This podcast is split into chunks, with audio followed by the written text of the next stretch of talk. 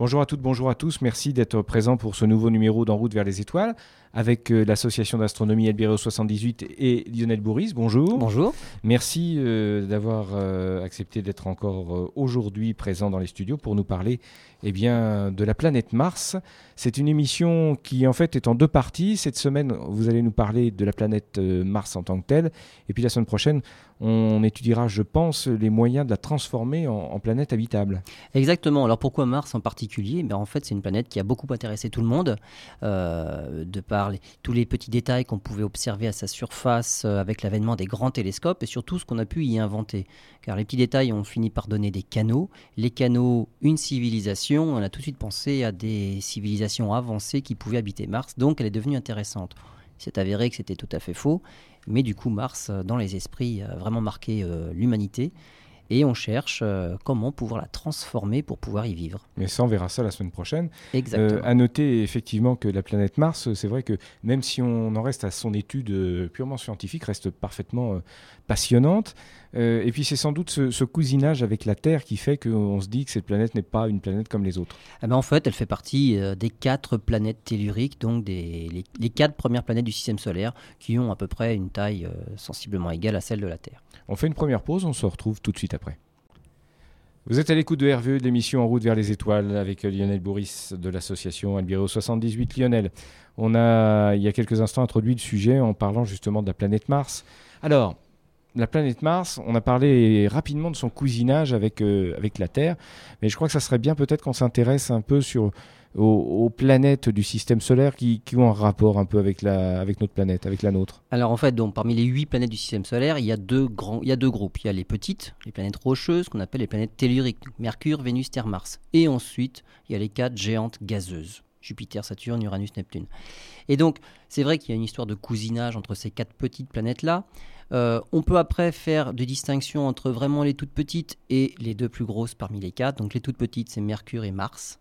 Et les deux plus grosses, c'est la Terre et Vénus. Et finalement, dans le, dans le cousinage, les deux qui se ressemblent le plus sont bien la Terre et Vénus. Il n'y a vraiment pas beaucoup d'écart dans le diamètre entre les deux. Il y a 600 km de diamètre entre les deux, c'est pas énorme. C'est rien du tout. Voilà. Alors que Mars est franchement plus petite. Mars est presque deux fois plus petite que la Terre. Donc là, il y a quand même une énorme différence. Alors, qu'est-ce qu'on peut remarquer aussi, c'est que sur les quatre, il y en a trois qui ont une atmosphère. Et là, on voit que les atmosphères sont tout à fait différentes. Donc Mercure n'a pas d'atmosphère. C'est dû aussi de sa, par sa petite taille. À sa proximité du Alors, Soleil. la proximité du Soleil, donc il y a beaucoup de rayonnement évidemment, mais là vraiment la petite taille. C'est-à-dire que la taille joue un rôle parce que la taille conditionne la gravitation. Et si la gravité est trop faible pour retenir les éléments les plus volatiles, parce que le gaz se fait d'éléments volatiles, eh bien, si la gravité n'est pas assez forte pour retenir ces éléments volatiles, eh bien, forcément, l'atmosphère s'échappe dans, dans l'espace. Ça ne veut pas dire que Mercure n'a jamais eu d'atmosphère. Mercure n'a pas pu retenir son atmosphère, contrairement aux trois autres. Donc Mars a une petite atmosphère, on en parlera tout à l'heure. La Terre, évidemment, a une atmosphère, et celle qui a réussi à en avoir une énorme, c'est Vénus. Et Vénus a une atmosphère tellement énorme d'ailleurs qu'on ne peut même pas voir les détails à la surface depuis la Terre. On, ne peut, on peut voir les détails que par radar, c'est-à-dire qu'il faut avoir des ondes qui pénètrent à l'intérieur de l'atmosphère pour pouvoir voir le sol. Grosso modo, c'est un effet de serre hein, sur la planète Vénus. Hein. Alors Vénus, oui, c'est un gigantesque effet de serre, on peut dire, c'est l'effet de serre emballé, ça donne la planète Vénus 460 degrés au sol, c'est gigantesque. L'atmosphère est tellement épaisse qu'il y a une pression fantastique, 90 fois la pression terrestre. Euh, qui règne sur Vénus. Donc c'est quelque chose de terrible. Alors si on voulait habiter sur Vénus, c'est le contraire de ce qu'on ferait si on voulait habiter sur Mars. Il faudrait refroidir Vénus. Alors, on, a quelques pistes, par exemple, si on, voudrait, si on voulait faire de la terraformation sur Vénus, on a des pistes. Il y a des, des bactéries hyper thermophiles, c'est-à-dire qui vivent euh, à très haute température, qu'on peut trouver euh, près des dorsales océaniques dans nos, dans nos océans. Mais 460 degrés, c'est quand même un petit peu trop pour ces, même pour ces bactéries-là. Elles arrivent à survivre correctement à 105 degrés. Leur métabolisme est, bien. 460, c'est un petit peu, un petit peu trop élevé. Ce qu'il faut trouver aussi, euh, c'est un cycle de l'eau. Donc on parlera de l'eau sur Mars tout à l'heure. La condition, de toute façon, pour pouvoir vivre quelque part, c'est de l'eau liquide. Et l'eau liquide est liée à deux paramètres c'est le paramètre température et le paramètre pression. C'est-à-dire qu'à un endroit où la pression serait trop faible, même si la température est autour de 0, 10, 20 degrés. Mais si la pression n'est pas suffisante, l'eau ne peut pas exister à l'état liquide. Sur Mars, malheureusement, on verra tout à l'heure, il n'y a pas assez de pression. Sur Vénus, la pression, il y a ce qu'il faut. Il n'y a pas de problème, mais là, c'est le problème, c'est beaucoup trop chaud. Donc, c'est pas dans les bonnes plages de température. Sur la Terre, il y a tout ce qu'il faut. La pression est suffisante pour maintenir de l'eau à l'état liquide et la température correspond à la phase où l'eau peut être liquide. Donc on a la phase gazeuse, la phase liquide et la phase solide avec la glace. Alors pourquoi tant de différence entre les trois planètes? Eh bien ça vient de leur masse et de l'activité géologique. Et leur distance au Soleil, j'en reste toujours à ce point-là, ça n'a pas d'importance? Alors la distance au Soleil joue, oui. mais elle est contrebalancée par justement l'activité géologique qui peut donner ou non naissance à une atmosphère. C'est-à-dire que l'atmosphère peut se renouveler euh, constamment. C'est-à-dire que sur Titan, par exemple, Titan est trop petit pour, euh, pouvoir garder une atmosphère. Ce qu'on a réussi à, voir et à démontrer, c'est que Titan produit continuellement son atmosphère. Et l'atmosphère fuit dans l'espace. Mais comme il produit en continu son atmosphère, et eh ben, il finit toujours par en avoir une. Ce qui n'est plus le cas avec Mars, par exemple. Mars ne produit plus d'atmosphère et Mars n'est pas capable de la retenir, son atmosphère. Donc tout cela vient justement puisqu'elle produit son atmosphère. Pour produire son atmosphère, il faut une certaine activité géologique. Alors d'où vient cette activité géologique et cette tectonique, on va dire? Eh bien, ça vient simplement de la masse de la planète. C'est-à-dire que au centre de la planète, lors de la formation d'une planète, euh, il y a des bolides qui se sont percutés. Tout ça a engendré une certaine chaleur. Et la planète, en se formant, en accumulant tous ces planétésimaux, comme on les appelle, eh bien, elle est devenue une, sphère en fusion. La croûte, juste la croûte superficielle, s'est refroidie, a durci, mais au centre, c'est toujours un magma en fusion. Et ce magma tend à se refroidir. Et en se refroidissant, il peut ou non réussir à percer la croûte. Et lorsqu'il perce la croûte, le magma sort en fusion, ça peut faire de la lave, et il y a des gaz qui sont émis, et ça, ça peut générer une atmosphère. Pourquoi il y a une différence entre toutes les planètes? Parce qu'on pourrait dire, bah, si une planète est plus grosse, euh, elle est plus chaude, elle produit de l'énergie. Et donc, il y a une activité tectonique. Si une planète est plus petite, d'accord, elle sera un tout petit peu plus moins chaude, enfin un tout, un tout petit peu moins chaude mais il y aura une activité géologique un tout petit peu plus faible, mais elle produira quand même à son échelle une certaine activité. En fait, c'est tout à fait faux parce que ce n'est pas quelque chose qui est proportionnel à la taille. Et là, il y a une grande différence. Si je prends par exemple le cas de la Terre, nous on voit qu'on a une activité euh, géologique importante, on a des volcans en fusion, on a une dérive des continents. Si on prend une planète qui serait, qui serait deux fois plus grosse que la Terre, le double, son volume serait huit fois plus important. C'est-à-dire qu'on on est parti dans, les, dans le volume, c'est des mètres cubes. Ça, se mesure en cubes. Hmm. Donc, le volume est 8 fois plus important. Ça veut dire que la chaleur à évacuer est 8 fois plus importante. Mais la surface, elle, ne progresse que comme le carré du diamètre. Ça veut dire que la surface n'est que 4 fois plus importante. Donc, une surface simplement 4 fois plus grande avec une chaleur 8 fois plus importante à évacuer, par unité de surface, c'est 2 fois plus intense que ce qui se passe sur notre planète. Et là, ça change tout. Il y a une activité, finalement, il y a une activité géologique qui est deux fois plus intense sur une planète qui serait deux fois plus grosse. Et pareil pour une planète qui serait plus petite. Et on se rend compte là qu'il y a une frontière en deçà de laquelle l'activité n'existe plus, ou en tout cas s'arrête rapidement dans l'histoire d'un astre. Et actuellement, c'est pour, pour ça qu'on peut dire, par exemple, sur Vénus, il n'y a plus d'activité. Ça ne veut pas dire qu'il n'y en a pas eu les, relevés radars ont montré qu'il y a des volcans sur, enfin qu'il y avait des volcans sur Vénus en activité. Il y en a aussi sur Mars, mais il n'y a plus rien actuellement. L'activité s'est arrêtée. On s'est surtout rendu compte, et c'est là qu'on voit en regardant Vénus, Vénus n'a que 600 km de moins que la Terre, et sur Vénus, il n'y a plus d'activité tectonique. Ça veut dire que finalement, parmi les quatre planètes telluriques, c'est la Terre la plus grosse des quatre. C'est la seule sur laquelle il existe encore une activité tectonique, mais on est quand même presque à la frontière. On est à la limite inférieure à laquelle il ne fallait pas descendre, sinon on n'aurait plus eu d'activité géologique. Ce qui veut dire que s'il n'y avait pas d'activité géologique, il n'y avait pas de vie sur Terre. Il n'y aurait pas de vie sur Terre, exactement. Donc c'est vraiment quelque chose d'important sur une planète. Euh, on est, à la, on est dans, la, dans la marge inférieure. Il n'aurait pas fallu que la planète Terre soit beaucoup plus petite qu'elle ne l'est, sinon l'activité serait peut-être terminée. Mais on pense que pour une planète beaucoup plus grosse, finalement l'activité pourrait être nettement plus importante, que la vie pourrait peut-être se développer beaucoup plus facilement. Sous des formes différentes. Voilà, plus de profusion. Euh, ça générerait euh, une atmosphère nettement plus importante aussi, et qui permettrait même de servir de bouclier. Donc la vie serait peut-être même beaucoup plus probable sur une planète plus grosse que la Terre. Nous, on est vraiment à la frontière inférieure. Deuxième facteur aussi, on est à la bonne distance. C'est-à-dire que si on était à la distance à laquelle se trouve Mars, là évidemment, il fait quand même beaucoup plus froid, et c'est pour ça que sur Mars, il fait plus froid. À la distance de Vénus, il ferait plus chaud. Donc on est vraiment juste dans ce qu'on appelle la zone habitable, avec la taille qu'il faut pour pouvoir toujours avoir une activité géologique. Et c'est réellement notre activité géologique, la Terre est toujours géologiquement active, qui permet d'avoir développé la vie. Autre chose aussi, sur Terre, et là c'est un heureux hasard, on va dire, euh, il y a la présence de la Lune. Donc on est la seule planète du système solaire à avoir une Lune aussi grosse par rapport à la planète. Et cette Lune-là a joué un rôle très important. Elle a stabilisé notre axe de rotation.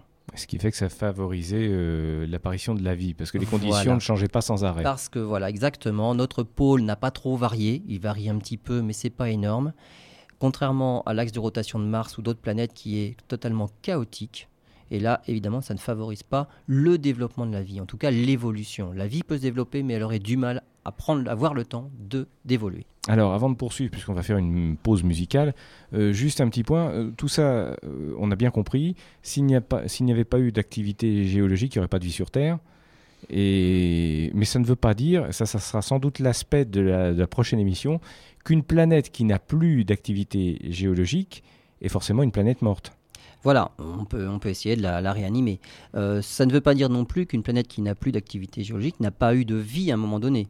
C'est-à-dire que c'est ce qu'on va essayer de voir euh, par la suite dans l'émission, c'est est-ce qu'il y a eu de la vie sur Mars eh bien, eh bien, on en parle dans quelques instants.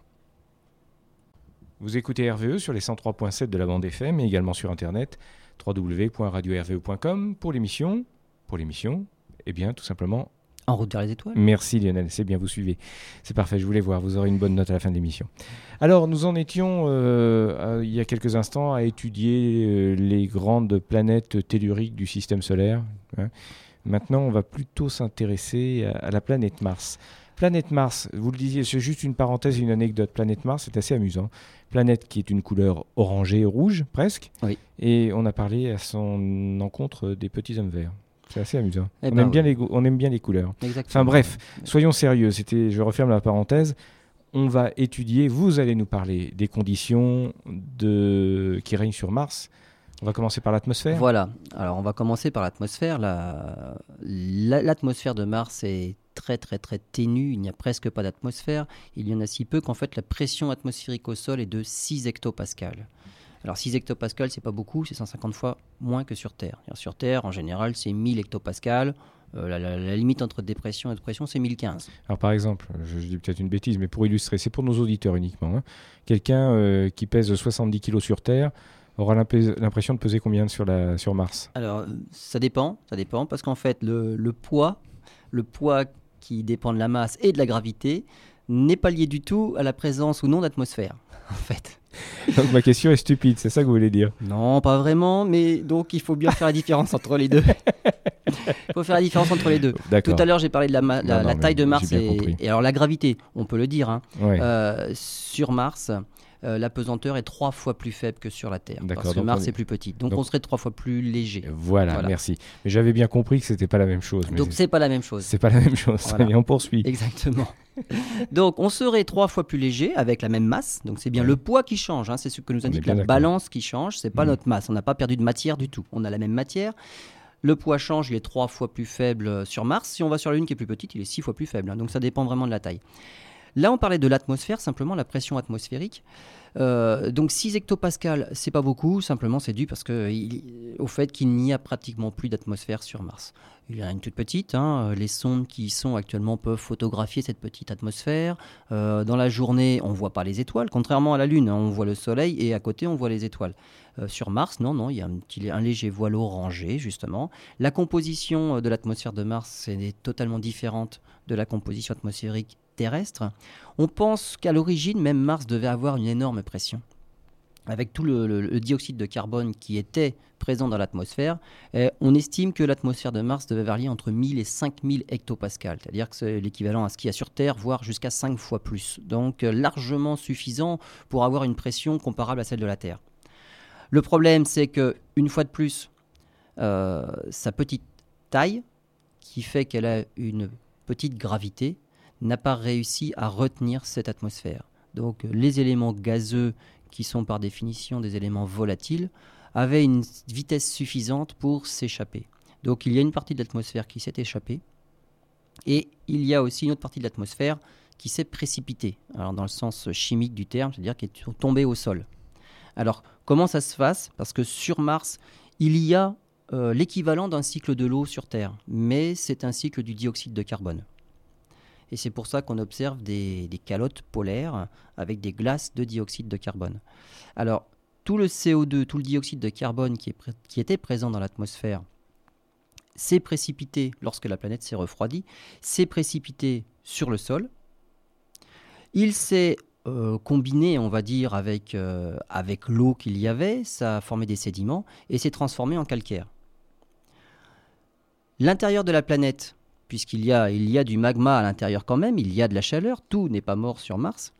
Euh, la radioactivité fait que ces calcaires peuvent redevenir gazeux et ça s'est rééjecté dans l'atmosphère. Donc il y a un cycle du CO2 sur Mars. Mais le problème, c'est qu'on a dit tout à l'heure, à cause de l'activité tectonique qui est beaucoup plus faible que sur Terre, euh, la radioactivité n'est plus assez forte justement pour vaporiser ces carbonates de calcium et pour réinjecter tout ce tout ce dioxyde de carbone dans l'atmosphère. Donc Mars a perdu son atmosphère, elle a perdu son effet de serre. Et en perdant son effet de serre, bien qu'elle soit à peine plus loin que la Terre par rapport au Soleil, Mars est une fois et demie plus loin du Soleil que la Terre. Donc c'est à peine plus. Enfin, ça, ça fait déjà, c'est déjà pas mal, hein, parce qu'on on la voit très peu, très petite à, à l'œil euh, nu. Oh oui, mais ça c'est parce que l'œil, c'est pas un- ce n'est pas un excellent détecteur. Non, pour non, ça mais sans la voit doute. petite, mais au télescope, on la voit assez grosse, on voit des détails à la surface. euh, non, non, l'œil n'est pas un bon détecteur. Vous avez décidé de me contrarier aujourd'hui. L'œil n'est pas un bon détecteur. Donc Mars euh, n'est pas si loin que ça de nous. D'accord. N'est pas si loin Bon, que ça. si au, plus, voulez. au plus proche, elle n'est qu'à 56 millions de kilomètres Voilà, de la non, Terre. rien, vous avez raison. Donc c'est la porte à côté, Mars. C'est bien pour ça que tous les deux ans, on envoie une, une flottille de sondes pour aller l'explorer. Donc c'est vraiment la porte d'à côté, c'est notre voisine. Vénus aussi. Vénus aussi, tout à fait. Mais Bien. on est toujours plus intéressé par Mars que par. Vénus. Parce que les- justement, les conditions sont moins extrêmes que sur Vénus. Sur Vénus, la moindre sonde euh, ne peut pas survivre plus de quelques minutes à cause de la corrosion. Donc c'est vraiment des- c'est l'enfer sur Vénus. Sur Mars, c'est plus facile. La température maximum sur Mars, c'est 22 degrés à l'équateur. Température minimum, moins 143. Et la moyenne, eh bien, ça fait 53, moins 53 degrés. Justement parce qu'il n'y a plus ce- cet effet de serre, il n'y a plus assez de dioxyde de carbone dans l'atmosphère pour créer, pour, retenir simplement la chaleur du rayonnement solaire. Donc, donc voilà, il y a quand même un cycle du CO2, mais ce cycle du CO2 s'est arrêté et tout le CO2 qui s'est précipité est soit maintenant dans le sol, soit dans les calottes polaires. Donc il y a, comme sur Terre, des calottes polaires au pôle, mais c'est de la glace de dioxyde de carbone. Il y a aussi un autre cycle sur Mars, c'est le cycle de la poussière. Alors c'est assez curieux, mais c'est un phénomène cyclique. Comment ça, le cycle de la poussière Le cycle de la poussière. Voilà. Alors c'est, Je pose une question ouverte parce que je veux pas à, à nouveau vous soyez en train de me, me dire que je me trompe. alors Ah, il y a un cycle de la poussière. lorsque Mars se rapproche du Soleil, donc, elle- pendant son périple autour du Soleil, l'orbite de Mars est plus excentrique que l'orbite de la Terre. C'est-à-dire que les saisons sont plus marquées. Et lorsque Mars se trouve au plus proche du Soleil, on appelle ça le périhélie. Le point le plus éloigné de l'orbite, c'est l'aphélie. Au périhélie, le pôle sud reçoit pratiquement 40% d'énergie de plus que le pôle nord. Et ce, contraste de température, comme sur Terre, c'est ce qui provoque des vents. Et comme Mars est recouvert de poussière, eh bien les vents soulèvent la poussière. Ce phénomène est amplifié parce que la poussière absorbe aussi l'énergie du Soleil. Et du coup, les poussières, elles aussi, se chauffent, ça augmente encore les contrastes de température et les vents deviennent encore plus violents. Donc régulièrement sur Mars, lorsqu'elle s'approche du point le plus proche du Soleil, donc c'est vraiment une saison, on trouve on observe régulièrement des tempêtes de poussière à la surface de Mars. Et il y a des tempêtes euh, tellement violentes parfois que ça couvre toute la planète entièrement la planète recouverte de poussière. On voit plus rien au sol. Il n'y a plus aucun détail visible. Donc nous, avec nos télescopes, on est prêt à prendre des photos, mais il n'y a rien à voir. C'est orange uniforme. J'imagine que plus tard, si on envoie une expédition euh, martienne, euh, ça posera un sacré problème pour les instruments et pour le matériel. Ça pose déjà des problèmes. Oui. Euh, les, les petits robots Spirit et Opportunity ont leurs panneaux solaires qui se recouvrent régulièrement de poussière. Voilà, mais Donc ça- ça empêche les- de, de- de recharger les batteries. voilà, Donc que, la poussière pose toujours un problème. ce que je voulais dire, c'est qu'il n'y a pas de mystère et de malédiction sur la planète Mars. Une des conditions que vous- dont vous venez de parler explique que le matériel tombe en panne, tout Oui, simplement. bien sûr, bien évidemment. La poussière euh, peut euh, s'intégrer dans les rouages, ça peut, ça peut perturber le fonctionnement des appareils. Bien évidemment, ça recouvre les panneaux solaires, ils deviennent moins efficaces, donc tout finit par, tom- par tomber en rade, évidemment. Mais il faut savoir que c'est un phénomène tout à fait naturel et c'est surtout un phénomène cyclique. Il y a une saison des tempêtes de poussière sur Mars. Et ces poussières, on les retrouve finalement, comme je l'ai dit, partout. Et il suffit d'observer des photos qui sont prises au niveau des calottes polaires pour se rendre compte que la poussière même se retrouve sur les calottes polaires. Et euh, on observe à ce moment-là les vents tourbillonnants, et quand on regarde comment la poussière retombe au sol, ça forme des spirales. Donc on voit bien qu'il y a des vents tourbillonnants, des tornades de poussière, et la poussière retombe au sol sous forme de spirale. Donc voilà le cycle des poussières. Très bien, moi ce que je vous propose c'est qu'on fasse une nouvelle pause et puis dans quelques instants on va aborder euh, une autre partie intéressante, c'est le volcanisme euh, sur la planète Mars, Exactement. puisque vous nous disiez que c'était un des signes euh, qui avait, enfin un des phénomènes qui avait permis à la vie de, de se développer, Tout à fait. notamment sur Terre. Et donc ensuite, eh bien, la logique voudra que, après avoir étudié le volcanisme, vous nous parliez de la vie sur Mars. À tout de suite. Et oui, vous ne vous trompez pas, vous êtes bien sur RVE. Vous ne vous trompez toujours pas en disant que vous écoutez Lionel Bourris de l'association d'astronomie Albireo 78. Petite parenthèse, je vais vous le dire, on va lui faire un petit peu de publicité à Lionel Bourris. Vous pouvez retrouver en photo Lionel dans un magazine qui s'appelle Astronomie Magazine, qui est paru euh, depuis la semaine dernière. Et, et bien évidemment, on parle de lui dans ce magazine et de l'émission En route vers les étoiles, n'est-ce pas Lionel? Oui, bon, il fallait dire que c'était justement lié à l'émission. Donc, Ben on oui, parle de l'émission. Vous êtes, vous êtes quelqu'un de modeste. hein. Vous pas, n'aimez pas votre votre célébrité. bon, soyons sérieux deux minutes, Euh, même un peu plus d'ailleurs. On a parlé jusqu'à maintenant de l'atmosphère, des cycles de la poussière. Et puis, on va revenir sur un phénomène important, le volcanisme sur Mars. A priori, si on regarde euh, même à l'œil nu, euh, mauvais instrument de visée et d'observation, comme vous me faisiez gentiment remarquer tout à l'heure, euh, eh bien, eh bien, eh bien, le volcanisme, il n'y en a plus. Alors, euh, il n'y a plus de volcanisme. Alors, oui, là, Mars n'est plus vol- volcaniquement active, euh, mais il n'empêche qu'il y a des volcans sur Mars. Donc, euh, on peut les photographier. Certains amateurs chevronnés réussissent même à photographier les volcans avec leurs propres instruments. Enfin, les sondes qui sont en orbite autour nous montrent les photos des, des volcans euh, présents à la surface de Mars. Et il y a même le volcan le plus haut de tout le système solaire, c'est le mont Olympe. Olympus Mons. Olympus, oui. Donc, ce qui prouve que sur Mars, il y a eu une activité volcanique. Euh, L'activité volcanique sur Terre se présente euh, sous deux formes différentes, en fait. Où trouve-t-on des volcans? On trouve des volcans euh, sur les failles médio-océaniques, c'est-à-dire que là où la croûte terrestre est la plus fragile, on va dire, là où elle a craqué, le magma remonte sous forme de lave, et là c'est au milieu des océans. Et lorsque cette lave refroidit, se solidifie, elle forme de la roche nouvelle, et elle repousse de chaque côté eh ben, la croûte qui était déjà présente. Et c'est ce qui fait notre dérive des continents. Euh, les États-Unis s'éloignent de nous, l'océan Atlantique grandit, alors que ailleurs, eh bien, des plaques tectoniques se chevauchent ou alors euh, se percutent, et c'est ce qui provoque les séismes. Donc, euh, l'étendue des océans d'un côté provoque des séismes de l'autre, euh, là où les plaques se percutent. Donc, c'est une première activité, une première euh, façon de voir l'activité d'une planète, c'est la dérive des continents. Et c'est à ces, endroits-là qu'on trouve évidemment le plus de volcans, puisqu'en fait la lave sort par des petits points et ça forme des petits volcans. La deuxième façon d'observer l'activité géologique, c'est au-dessus de points chauds. Et là sur Terre, il y a un exemple frappant, c'est euh, l'archipel des îles Hawaï. C'est-à-dire qu'en plein milieu de cette plaque pacifique, et là je ne parle pas de la frontière de la plaque, en plein milieu de la plaque, il y a un point chaud c'est au niveau de- des îles Hawaï. Et là, il y a une petite faiblesse, on va dire, dans la croûte terrestre. Et il y a une remontée perpétuelle de magma qui forme des petits volcans. Et donc ces volcans, en grandissant, finissent par affleurer de l'eau et finissent par former euh, une île volcanique.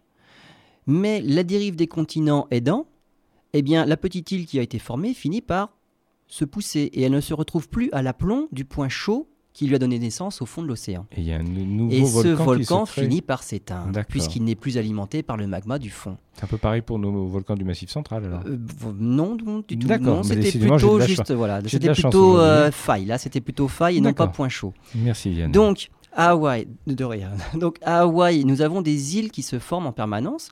Et lorsque la tectonique des continents, la dérive des continents a poussé le volcan et il n'est plus à l'aplomb de son point chaud, le volcan s'éteint et ça forme une île tout à fait habitable. Le volcan ne peut plus se réallumer.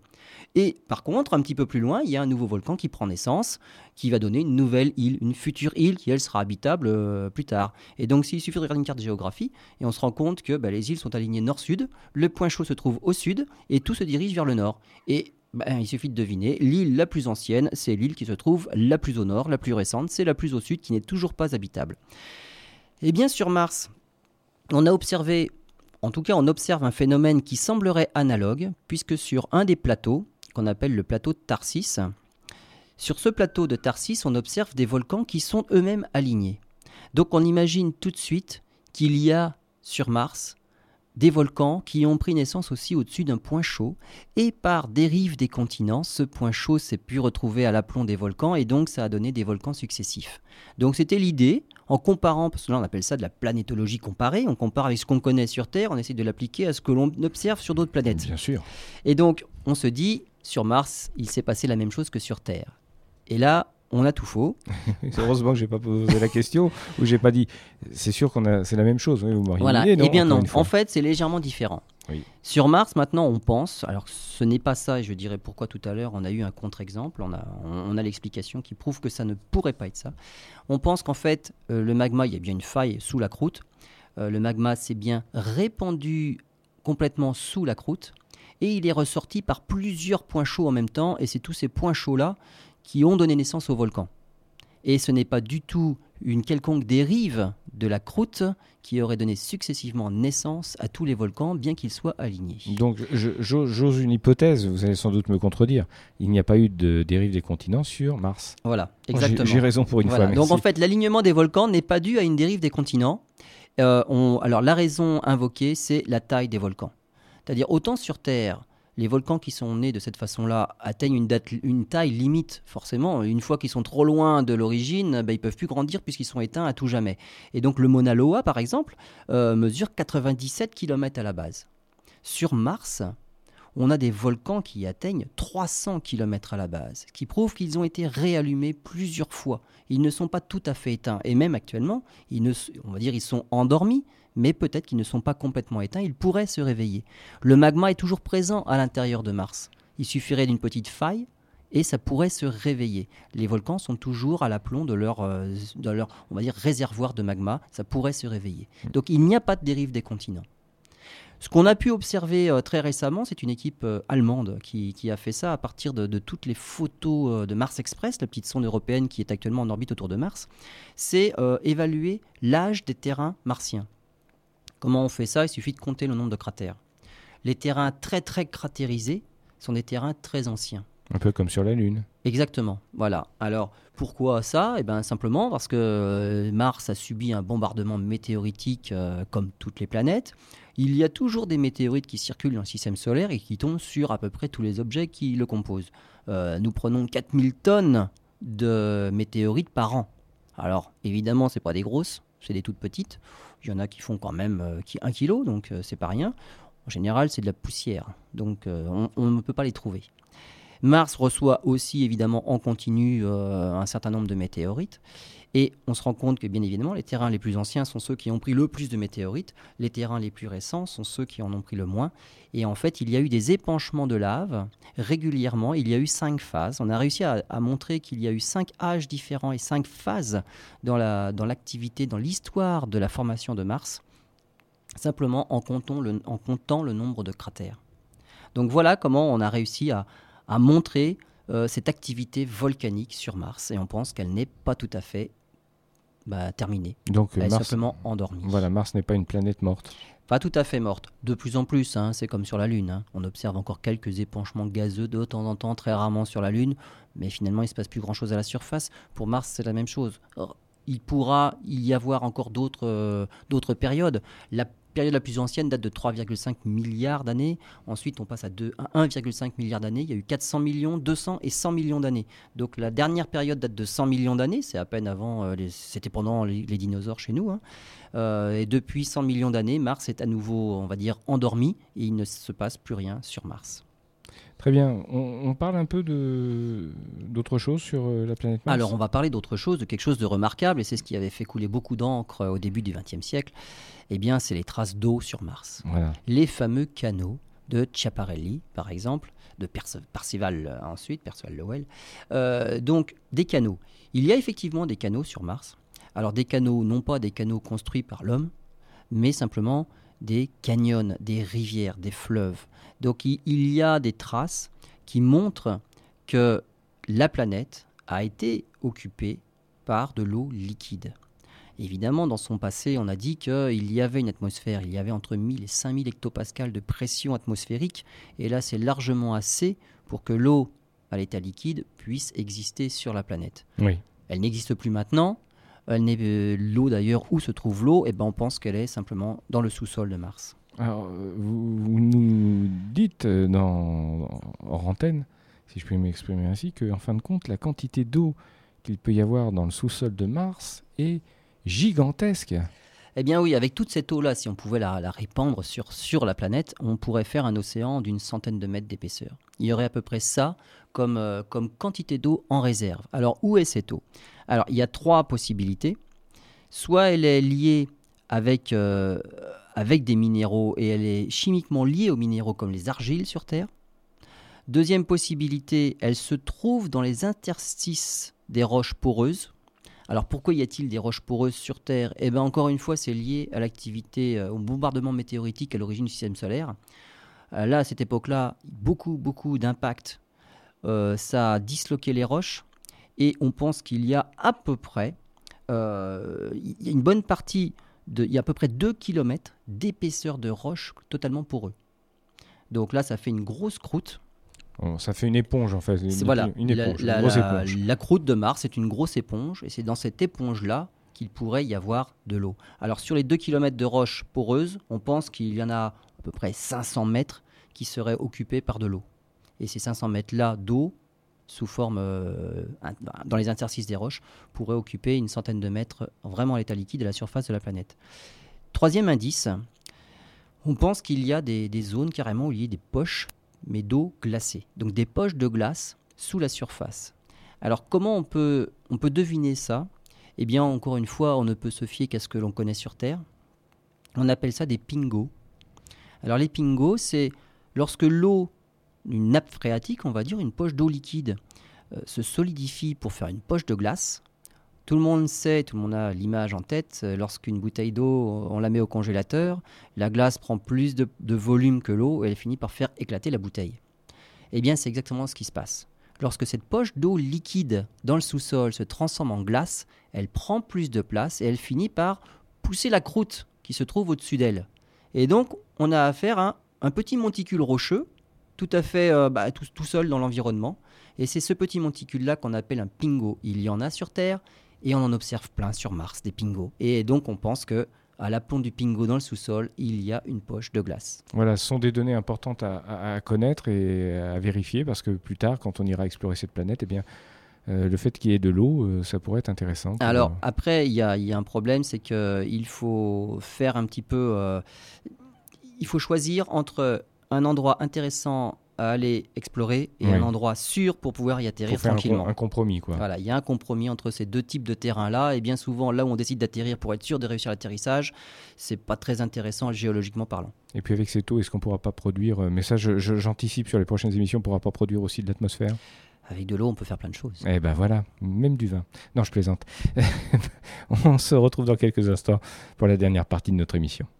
Dernière partie de cette émission consacrée à la planète Mars, en tout cas de cette première partie d'émission consacrée à la planète Mars. On a parlé de l'atmosphère, du volcanisme, de la présence de l'eau sur euh, Mars Et maintenant, on va essayer de voir si avec tous ces éléments, eh bien, on a la possibilité d'observer une vie présente ou une vie passée ou les traces d'une vie passée sur cette planète. Bah oui, parce que ce sont quand même tous les ingrédients propices à, l'apparition de la vie quand même. On n'a pas fait mieux sur Terre. Hein. On a une atmosphère, on a du volcanisme et une activité géologique intense, et on a de l'eau liquide et la vie est bien apparue, elle existe toujours. Donc il n'y a pas de raison que sur Mars ce soit différent, sauf si rien n'est apparu au départ. C'est-à-dire qu'on a bien euh, tout ce qu'il faut, l'environnement nécessaire, mais il manquerait la petite étincelle de départ. Mais l'étincelle, on pense qu'elle a eu lieu parce que on a observé sur les météorites qui vraiment circulent dans le système solaire, justement les briques de la vie. Et il y a une des théories qui s'appelle la panspermie, c'est que les premières briques de la vie ont été transportées par les météorites, et lors du bombardement météoritique, tout le monde y a eu droit. Et comme vous parliez tout à l'heure des traces euh, de cratères, de volcans, donc euh, forcément... Euh, voilà, donc les météorites sont bien tombés sur Mars et tout ce que nous, nous avons eu et on a observé, je vous dis, des acides aminés sur des météorites, eh bien ces acides aminés, ces mêmes acides aminés sont aussi arrivés sur Mars. Donc les conditions ont pu être propices à l'apparition de la vie comme sur Terre. Alors comment le savoir? Mis à part aller sur place pour faire des analyses, chose que l'on n'a pas encore faite, eh bien, c'est essayer de récupérer des choses qui viennent de là-bas. Et ça, on l'a pas encore fait non plus. Donc, on a de la chance, c'est qu'il existe certains, certaines météorites en provenance directement de Mars. c'est surprenant comment ça se fait. Alors, comment c'est possible? Eh bien, un gros astéroïde qui, qui percute la planète Mars et qui éjecte carrément dans l'espace, si la, si la, collision est suffisamment importante, elle éjecte dans l'espace des morceaux de la croûte martienne. Et ces morceaux-là peuvent si les conditions sont bien réunies, atterrir sur Terre. Et c'est ce qui s'est passé pour 26 des météorites que l'on a trouvées jusque-là. Alors c'est rien en comparaison à toutes les météorites qu'on a trouvées. Mais parmi toute la collection de météorites que l'on a découvertes sur Terre, il y en a 26 dont on est sûr qu'elles proviennent de la planète Mars. Et donc en analysant ces météorites-là, on peut avoir une petite idée de ce qui existe sur Mars. Alors, comment c'est possible cela? Parce que simplement Mars comme on l'a dit tout à l'heure, elle est petite, elle n'est pas très massive, et simplement la vitesse d'évasion, qu'on appelle la vitesse de libération d'un caillou, est plus, faible que sur la Terre. Voilà. Mm. Autant sur Terre, il faut qu'une fusée ou n'importe quoi, on l'envoie à plus de 11 km par seconde pour s'échapper de l'attraction de la Terre. Sur Mars, 5 km par seconde suffisent, donc c'est quand même la moitié moins. Et le fait que Mars soit à l'extérieur, ça aide aussi, et donc les conditions, on va dire au niveau physique, cinématique, euh, sont réunies pour qu'on puisse récupérer euh, des, météorites en provenance de Mars. Choses qui apparemment sont impossibles en provenance des planètes inférieures. Donc une météorite qui, enfin, une météorite qui viendrait de, Mercure ou de Vénus ne pourrait a priori pas arriver sur Terre. Bon, ça c'est jusqu'à temps qu'on en trouve une. Pour l'instant, on n'en a pas trouvé. Alors, il faut quand même 10 millions d'années à une météorite en provenance de Mars pour arriver sur Terre, on va dire en moyenne. Euh, on commence par les dater. Donc ces météorites-là, on les date. Alors comment on fait? Euh, on prend des, couples, euh, des couples d'éléments chimiques. Donc dans le tableau périodique des éléments, il y a des éléments qui sont radioactifs. Ça veut dire qu'ils finissent par se transmuter en autre chose. Les atomes sont instables et ils se transforment en autre chose en émettant des rayons. Donc c'est ça la radioactivité. Alors il y a un des éléments connus, c'est l'uranium 236 qui se transforme en plomb 206, donc un atome un petit peu plus léger. Et on appelle euh, la période pendant laquelle l'uranium 236 se transforme en plomb dure à peu près 4,5 milliards d'années. Alors ce temps-là qu'on appelle la période de demi-vie, simplement la période pour laquelle la moitié de l'uranium se transformera en plomb. Si on veut qu'une autre moitié de ce qui reste se transforme en plomb, il faut attendre à nouveau 4,5 milliards d'années. Donc par exemple, si on observe cet uranium au bout de 9 milliards d'années, donc deux fois les 4,5, eh on n'aura plus qu'un quart d'uranium initial. Les trois quarts se seront transformés en plomb. Donc simplement, en, mesurant la quantité d'uranium qui s'est transformé en plomb, on date relativement précisément l'âge d'une roche. Alors il y a d'autres coupes que l'uranium-plomb pour faire cette même mesure, et ça donne une idée assez précise de l'âge de la roche que l'on observe. Qu'est-ce qu'on a observé sur ces météorites en provenance de Mars? Eh bien, on a observé des nanofossiles. Alors, une météorite particulière qui a beaucoup fait parler d'elle, elle s'appelle AHL 84001. Et des nanofossiles, en fait, on a observé des structures cylindriques de 20 à 100 nanomètres. Alors, un nanomètre, c'est des milliardièmes de mètres, c'est tout petit. Et ce sont en fait, euh, ça ressemble à des bactéries terrestres, mais 100 fois plus petites.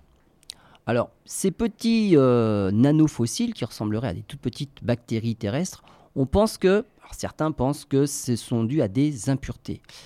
Euh, là, on pourrait. Alors, il y en a qui ont contredit cette idée-là. Oui, ils ont dit que c'était carrément quelque chose qui venait de la Terre. Voilà, ça pourrait être une des impuretés dues à la Terre. Non, Voilà, mais là, là on, on- évidemment, il faut penser à ça euh, systématiquement. Après, il faut prouver que ça ne peut pas être ça.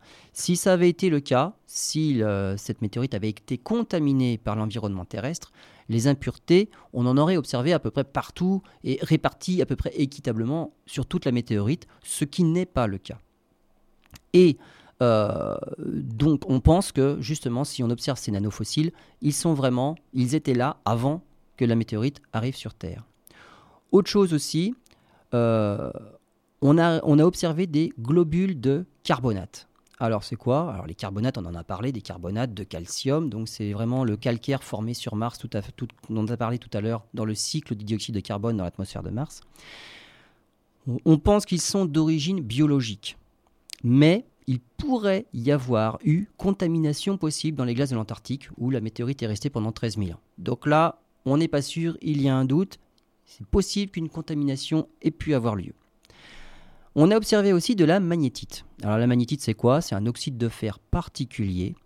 Euh, c'est identique en taille et en forme, et même en composition, que ceux produits sur la Terre par des micro-organismes. Donc ces magnétites sont très importants. Apparemment, aucun processus non biologique, donc simplement biochimique, on va dire, serait capable de les produire. Et en plus, deuxième preuve, ces magnétites que l'on a observés, on les a observés en profondeur dans la météorite. Donc là, c'est quand même un endroit assez privilégié dans la météorite pour pouvoir. On pense que ça n'a pas pu être contaminé à une profondeur euh, si importante. Le magnétisme aussi. Alors le magnétisme, on le voit dans certaines roches. Euh, certaines roches qui sont magnétiques enregistrent euh, le magnétisme de la planète sur laquelle ils se trouvent. C'est-à-dire qu'on a des roches magnétiques. Et si on chauffe trop la roche, elle finit par perdre son magnétisme. Un aimant, si vous voulez faire perdre son magnétisme à un aimant, il suffit de le chauffer intensément. Et ça, ça permet de savoir qu'il y a eu de la vie. Alors, pas tout à fait. Pas tout à fait. Ça donne une autre indication. Ça donne une température maximum qui a régné à ce moment-là sur la planète. Donc si on observe toujours un champ magnétique dans certaines roches, c'est que la roche n'a pas été chauffée suffisamment pour perdre son magnétisme. D'accord. Donc ça donne une fourchette, on va dire, une, une frontière supérieure Si à la température. si j'ai bien compris, on mesure le magnétisme de cette roche. Voilà. Et en fonction de ça, on se dit, bah, s'il en reste ce... si peu, même un... un- Alors, en fait, c'est chaque roche, D'accord. c'est chaque roche dans laquelle on observe le magnétisme nous indique que la température maximum était de ça. Si on observe le magnétisme d'une autre roche, c'est que la température maximum valait une autre valeur. Et donc là, on s'est rendu, compte que sur les sulfures, là justement dans lesquels sont présents le magnétisme, la température maximum était de 325 degrés. Donc là, on va dire que il pourrait y avoir eu des, conditions propices à l'apparition de la vie parce qu'il n'a pas fait trop trop trop chaud. Quoique 325 degrés, c'est quand même pas mal. Autre chose aussi, ce sont les hydrocarbures aromatiques polycycliques. C'est pas un gros mot, c'est joli. On appelle ça des PAH, c'est plus, ra- c'est plus rapide. Oui, ça va plus vite, oui. Et ces. PAH sont concentrés autour des grains de carbonate. Et ceux-là proviennent généralement de la désintégration de tissus vivants. Et là, c'est pareil, on pense que ça ne provient pas d'une contamination terrestre parce qu'ils sont vraiment, ils se trouvent réellement au centre de la météorite. Pour expliquer clairement à nos auditeurs, c'est le principe du pétrole et des hydrocarbures. Le pétrole, c'est simplement, ce sont simplement des, des végétaux, des, des- des organismes vivants qui se sont décomposés. Exactement. Et voilà. Donc, Exactement. on a trouvé. S'il y a pétrole, c'est qu'il y a eu organisme vivant. Voilà. Et donc là, ce sont, c'est pas vraiment du pétrole hein, sur Mars. hein, Non, non, non, ça, mais hein. c'est un peu le On même est bien principe. d'accord, c'est le même principe. C'est le même principe. Ce qui sous-entend qu'il y a sans doute eu des organismes euh, vivants et voilà. Exactement. Mm. Alors voilà pourquoi, euh, dans les années 70, on a envoyé des sondes sur Mars, les sondes, fi- les fameuses sondes Viking qui étaient chargées de pouvoir dire si oui ou non il y a de la vie sur Mars. Et donc il y avait des, il y avait des expériences à bord de ces sondes Viking-là, et euh, il y en avait une pour, euh, pour mesurer la photosynthèse. Alors la photosynthèse sur Terre, c'est très important, ça indique réellement s'il y a chlorophylle, s'il y a respiration. Et donc la photosynthèse, c'est l'assimilation de dioxyde de carbone par des organismes capables de fabriquer de la matière organique. Alors comment on a fait l'expérience? On a prélevé un échantillon de Terre, de Mars, en présence de dioxyde de carbone marqué au carbone 14. C'est-à-dire ce dioxyde de carbone-là n'était pas n'importe quoi, il était radioactif. Comme ça, c'est facile de pouvoir le, mesurer et de pouvoir le suivre à la trace. On a éclairé cet échantillon pendant un certain temps. On a fini par chasser tout le dioxyde de carbone qui était présent dans l'enceinte et on a fait chauffer l'échantillon jusqu'à 600 degrés. Pourquoi?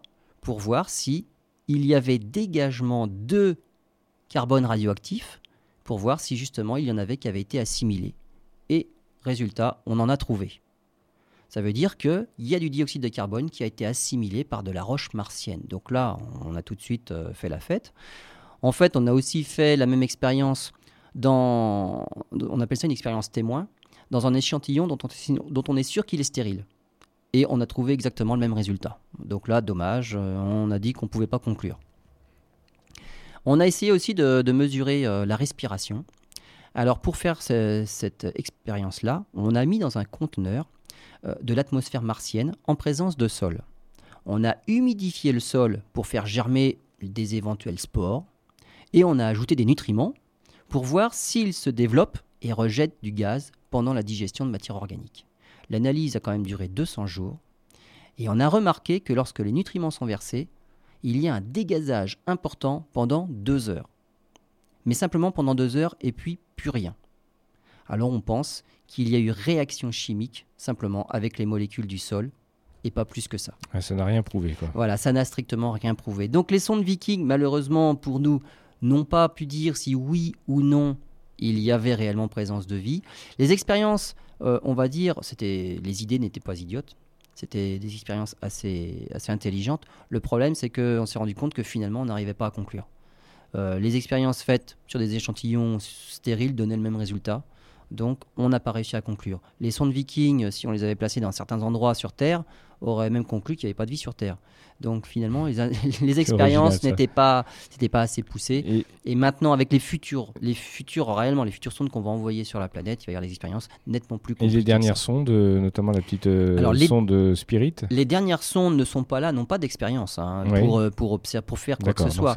Elles sont juste là-bas pour observer, simplement. Donc on a des photos. Extraordinaire. voilà, exactement. Voilà. Et les géologues réellement ont du travail là pour analyser tout ça. Donc on est sûr qu'il y a eu écoulement d'eau liquide, il n'y a aucun problème euh, toutes les sondes en orbite nous montrent réellement une couverture détaillée de la surface, mais de toute la surface de Mars, chose qu'il n'y avait pas à l'époque avec les Vikings, puisqu'elles étaient au sol, celles-là. Donc on a vraiment une, foule de renseignements maintenant qu'il faut analyser, et on en a encore pour des années. Et régulièrement, donc tous les deux ans, puisque Mars se rapproche de la Terre tous les deux ans, euh, on envoie des, des, sondes justement pour continuer l'exploration martienne. il y a un dernier point que vous n'avez pas évoqué pour essayer de trouver la vie. Alors oui, alors ça revient en fait, euh, je c'était le, métabolisme, euh, mais ça, revient en fait à l'expérience de la respiration pour rechercher les traces de métabolisme qui utiliseraient des nutriments pour se nourrir. Donc c'est un peu la même chose que les nutriments de tout à l'heure. Donc c'est comme l'expérience 2, mais cette fois-ci c'est les atomes du sol que l'on a marqués au carbone 14. Et pareil, il y a un, un dégagement euh, mais ça ne dure pas, alors qu'il reste 90% des nutriments à consommer. Donc c'est là qu'on se dit, euh, et, par contre la différence avec l'expérience, la première, c'est que l'expérience avec un sol stérilisé ne donne rien, par contre, cette fois-ci. Alors on pense qu'il y a probablement une réaction chimique cette fois-ci, mais non pas biologique. Bref, on n'en sait pas plus. Hein. On a encore beaucoup Les sondes Viking n'ont pas permis de conclure à la présence ou non de vie sur Mars. On y arrivera un jour. Hein. On a des. Alors le but, c'est d'y aller maintenant. Et donc, c'est ce dont on parlera la prochaine fois. C'est si on va sur Mars, quelles sont les solutions qui s'offrent à nous? Oui. Est-ce qu'on y emmène nos habitacles, nos scaphandres et on, vivra, on vivra cloîtré simplement? Ou est-ce qu'on y va pour vivre comme sur Terre Mais dans ces cas-là, il va falloir adapter l'environnement à notre façon de De vivre? toute façon, dans un premier temps, il faudra y aller avec notre habit- nos habitacles et, et- et nos scaphandres. hein. Bah, bien évidemment. pendant plusieurs Pour- générations. pour- voilà, pour commencer la terraformation, il va falloir vivre euh, cloîtré. Voilà, mais c'est une idée très très sérieuse, alors que oui, vous pouvez vous dire, on est en train de détruire la planète Terre, on est en train de réfléchir comment rendre vivable euh, la, la planète Mars. euh, bon, on, Ou, on comment, aborde- ou comment détruire la planète Mars. Ou Euh, comment détruire la a planète un Mars. certain, euh, un certain environnement Voilà, qu'on risque de transformer totalement. très bien. Eh bien, on verra ça la semaine prochaine. Merci Lionel pour toutes euh, ces informations. Je vous rappelle que, mesdames, euh, si vous voulez une photo de Lionel, euh, eh bien vous allez dans Astronomie Magazine et vous trouverez bien évidemment euh, la photo de Lionel dans le cadre de cette rubrique consacrée à l'émission En route vers les étoiles. Et si vous voulez, vous envoyez un mail à la radio et il vous enverra la photo dédicacée. Merci Lionel. À bientôt Lionel. À bientôt.